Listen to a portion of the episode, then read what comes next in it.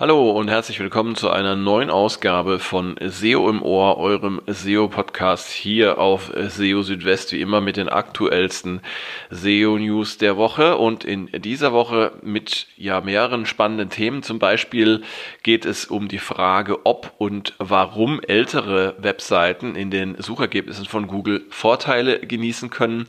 Außerdem auch etwas zum in letzter Zeit gesunkenen Crawl-Volumen von Google. Dann gehen gehen wir der Frage nach, ob AMP-Seiten tatsächlich tot sind. Es gab ja in letzter Zeit ähm, immer mehr Websites, auf denen AMP abgeschaltet wurde. Ähm, eine Info von Google, dass ähm, nur etwa 30 bis 60 Prozent ähm, aller oder einer Website im Durchschnitt indexiert wird und warum es ja heute länger dauern kann, bis URLs, die per Search-Konsole zum Indexieren eingereicht werden, dann tatsächlich auch im Index landen und warum das eben heute länger dauern kann als noch vor ein paar Jahren. All das in dieser Ausgabe von SEO im Ohr.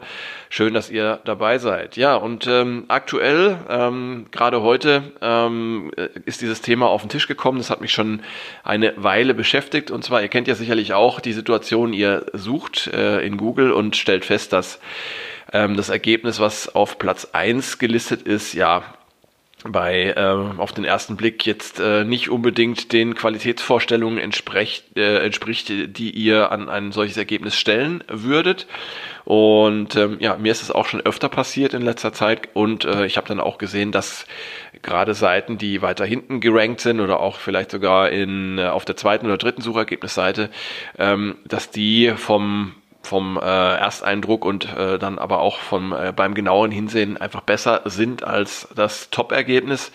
Und ich habe mich gefragt, wie kann das sein? Also eine Vermutung war natürlich, dass ähm, äh, solche Seiten, die da vorne stehen und die schon lange da vorne stehen, mit der Zeit einfach die äh, Chance hatten, äh, Ranking-Signale zu sammeln.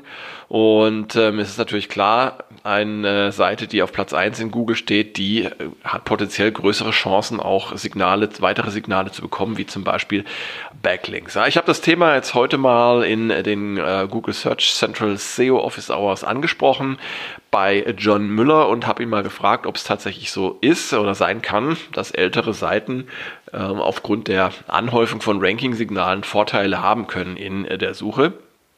Und äh, ja, John Müller hat es tatsächlich auch bestätigt, ähm, dass solche Effekte möglich seien, ähm, weil zum Beispiel mit der Zeit mehr Backlinks gesammelt werden können. Und das kann sich dann natürlich auch auf die Rankings auswirken. Es kommt dabei aber auf das Thema an, beziehungsweise auch auf die Suchanfrage. Ähm, wird zum Beispiel nach einer Referenz für ein Thema gesucht, dann können ältere Inhalte tatsächlich Vorteile haben. In anderen Bereichen oder für andere Suchanfragen, ähm, bei denen dann eher aktuellere Inhalte gefragt sind, da gibt es dann auch bessere Chancen für Neulinge oder Newcomer. Ähm, grundsätzlich ist es für Neulinge möglich, in die Top 10 zu kommen. Ähm, das hat Müller auch betont. Ähm, denn mit der Zeit kann man äh, Links und weitere Signale sammeln. Ähm, man sollte aber gerade bei hochkompetitiven Keywords zunächst auf äh, Rand- und Nischenthemen setzen. Ja, finde ich spannend und ähm, ja, immer wieder interessant zu beobachten. Dann gab es ja zuletzt eine äh, gesunkene Crawl-Rate bei einigen Websites. Da hatte ich auch letzte Woche schon ähm, was drüber erzählt. Und es gab allerlei Spekulationen, woran das denn liegen könnte. Und äh, ja, da gibt es jetzt auch neue Infos dazu von äh, John Müller. Und ja, er hat ähm, auf Twitter geschrieben, dass ähm, es wohl Probleme mit den äh, oder dass ich das Crawlen für Caches bei manchen Webseiten äh, verlangsamt habe.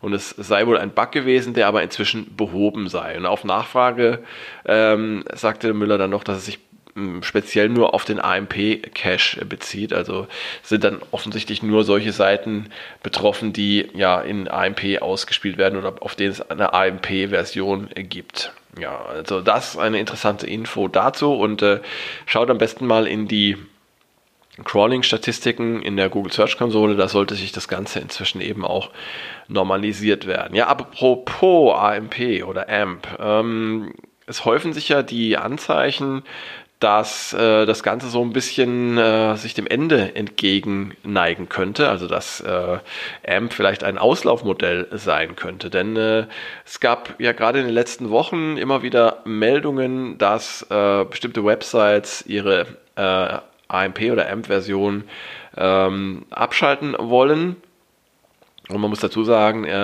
AMP ist ein Herzensprojekt von Google und äh, Google hat ja in den vergangenen Jahren die Vorzüge dieses Frameworks angepriesen. Ähm, die Vorteile bestehen vor allem in dem geringeren Datenvolumen der Seiten und äh, damit in potenziell besseren Ladezeiten. Und das ist gerade eben im äh, mobilen Bereich oder im Bereich der mobilen Suche dann von Vorteil, wo es ja häufig eine langsamere Internetanbindung gibt. Und äh, ja, um die Verwendung von ähm, AMP ein bisschen äh, auch voranzutreiben, hat Google ja auch einige Anreize geschaffen, wie zum Beispiel das Privileg äh, von äh, AMP-Seiten in den Schlagzeilen der mobilen Suche angezeigt zu werden. Ähm, auch in Google Discover gab es Vorteile für AMP-Seiten durch größere Bilddarstellungen und äh, nicht zu vergessen auch das AMP-Logo oder das AMP-Badge, mit dem Google entsprechende Seiten in den Suchergebnissen gekennzeichnet hat. Ja, diese Privilegien, die sind jetzt zum größten Teil verschwunden. Ähm, die Exklusivität in den mobilen Schlagzeilen ist im Zuge des Page Experience Updates weggefallen und auch das äh, AMP-Badge in den Suchergebnissen ist Geschichte. Und ja, hinzu kommt, dass das zusätzliche Anbieten einer AMP-Version auf einer Website ähm, mehr Aufwand bedeutet, denn insbesondere Änderungen müssen sowohl im Standard HTML als auch in AMP durchgeführt werden. Und ja, so verwundert es eben nicht, dass es inzwischen auch äh, populäre Websites gibt, die zukünftig auf AMP verzichten wollen oder die sogar schon tun. Zu diesen äh, Websites gehört zum Beispiel die Washington Post, die schon seit einiger Zeit keine AMP-Seiten mehr anbietet. Auch ähm, Websites aus dem SEO-Umfeld, wie zum Beispiel Search Engine Land, steigen aus AMP aus. Ähm, die Betreiber von Search Engine Land hatten festgestellt, dass der Traffic auf AMP-Seiten in den letzten Monaten stark gesunken war. Twitter wird seine Unterstützung für AMP ebenfalls einstellen und zwar bis Ende des Jahres. Das ist auf der entsprechenden Entwicklerseite nachzulesen. Äh, und auch auf manchen bekannten deutschsprachigen Websites wird AMP eingestellt, zum Beispiel auf chefkoch.de. Das hat äh, SEO Hans Kronberg auch gepostet. Ähm, man habe festgestellt, äh, dass ja die Sichtbarkeit in der Folge von den nicht äh, auf die nicht AMP URLs übergegangen ist. Ähm, zuvor hat man einen Test mit ein paar hundert URLs durchgeführt. Ja, und äh, man hat auch im Vorfeld die Standard HTML-Seiten optimiert, damit ähm, die Core Web Vitals auch ohne AMP im grünen Bereich bleiben. Stellt sich die Frage, kann man AMP also einfach abschalten? Ähm, und darauf vertrauen, dass die Rankings stabil bleiben und auch der Suche-Traffic sich nicht verändert. Ähm, also meine Empfehlung ist von einem ungeplanten Abschalten äh, ist abzuraten, denn je nachdem, in welchem thematischen Umwel Umfeld sich eine Website bewegt, können äh, die Auswirkungen einer AMP-Deaktivierung unterschiedlich ausfallen. So kann es zum Beispiel für News-Websites mit einer starken Präsenz in Google Discover nach wie vor äh, sinnvoll sein, auch weiterhin AMP anzubieten. Ähm, nicht zu vergessen ist eben auch die Page Experience, einer der Gründe, die für die Verwendung von AMP sprechen. Weil die Ladezeit von AMP-Seiten meist ähm, recht gering ist, sollten zumindest die Standard-HTML-Seiten vor dem Abschalten von AMP entsprechend optimiert sein. Ansonsten drohen eben schlechtere Werte bei den Core Web Vitals. Und ähm, es sollte auch selbstverständlich sein, vor dem Abschalten von AMP erstmal Tests mit einigen URLs durchzuführen, um äh, die Effekte eines Abschaltens zu prüfen. Ob jetzt Google AMP weiter anbieten wird oder nicht, äh, darüber kann man natürlich auch spekulieren. Von Google gibt es zumindest bisher keinerlei konkrete Signale, die auf ein baldiges Aus von AMP schließen lassen. Aber man kann natürlich schon äh, spekulieren, ähm, wenn jetzt immer mehr Website-Betreiber sich von AMP abwenden, ähm, dass es sich für Google dann irgendwann nicht mehr lohnt, das äh, Framework voranzutreiben und weiterzuentwickeln. Muss man einfach beobachten und ähm, dranbleiben. Ja, zur Indexierungsquote ähm, gab es auch eine interessante Meldung zuletzt, beziehungsweise interessante Info, die ich in den äh, Google Search Central SEO Office Hours vom 19. November mitgenommen habe. Und zwar hat John Müller da erklärt, dass Google ähm, im Durchschnitt nur zwischen 30 und 60 Prozent einer Website indexiert. Es ist ja bekannt, dass Google äh, nicht alle Inhalte im Web indexieren kann, allein schon aus technischen Gründen. Ähm, wenn jetzt Google zum Beispiel von, von einer Website nicht alles indexiert hat, dann muss man sich da zunächst einmal keine großen Sorgen machen, denn es ist ähm, demnach wohl ähm, normal, dass da nur ein gewisser Anteil im Index landet. Und ähm, ja, Müller antwortete äh, mit diesen 30 äh, bis 60 Prozent auf die Frage eines Nutzers, der im äh, Webmaster Hangout beschrieben hatte, dass auf seiner Website pro Monat etwa 100 URLs hinzugefügt werden, ähm, Google aber gleichzeitig äh, wieder äh, so viele URLs dieser Website etwa aus dem Index entferne. Und ähm, John Müller sagte dazu, das sei normal, da, äh, wenn neue Inhalte auf einer Website dazukämen, die Google indexiert, dann können dafür eben andere Inhalte aus dem Index entfernt werden. Äh, um einen möglichst großen Teil ähm, der Website indexieren zu lassen, kommt es weniger auf technische Kriterien ähm, an, sondern darauf, dass die Inhalte der Website für die Nutzerinnen und Nutzer und damit auch für Google von Bedeutung äh, sind, äh, so Müller weiter. Doch auch dann äh, sei es meist so, dass nicht alles indexiert werden könne. Ähm, das wiederum äh, hat meist technische Gründe, wie zum Beispiel URL-Parameter, Formulare und andere Gründe, die zu sogenannten Infinite Spaces führen können. Ja, diese können zum Beispiel durch die Kombination von Filtern, durch dynamisch erzeugte URLs oder auch durch fehlerhafte relative Links entstehen. Als Fazit kann man also sagen, auf der einen Seite sollte man schauen, dass die Inhalte von Google als würdig erachtet werden, äh, ähm, sie zu indexieren. Und man sollte technische Fallen, die ja zu einer äh, inflationären Entwicklung von URLs führen können, äh, zu sogenannten Infinite Spaces, die sollte man technisch ausschließen.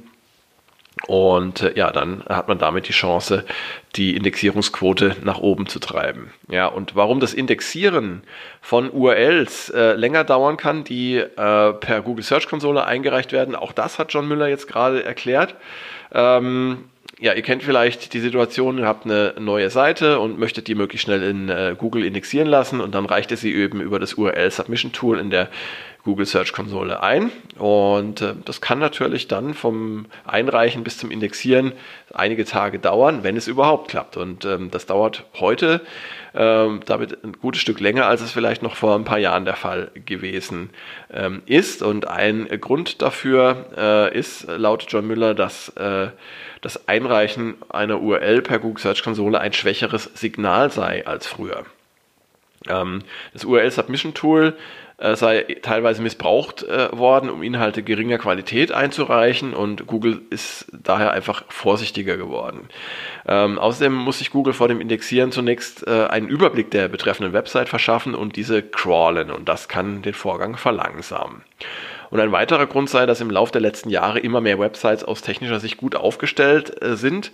Ähm, daher können prinzipiell mehr Seiten gecrawlt und indexiert werden.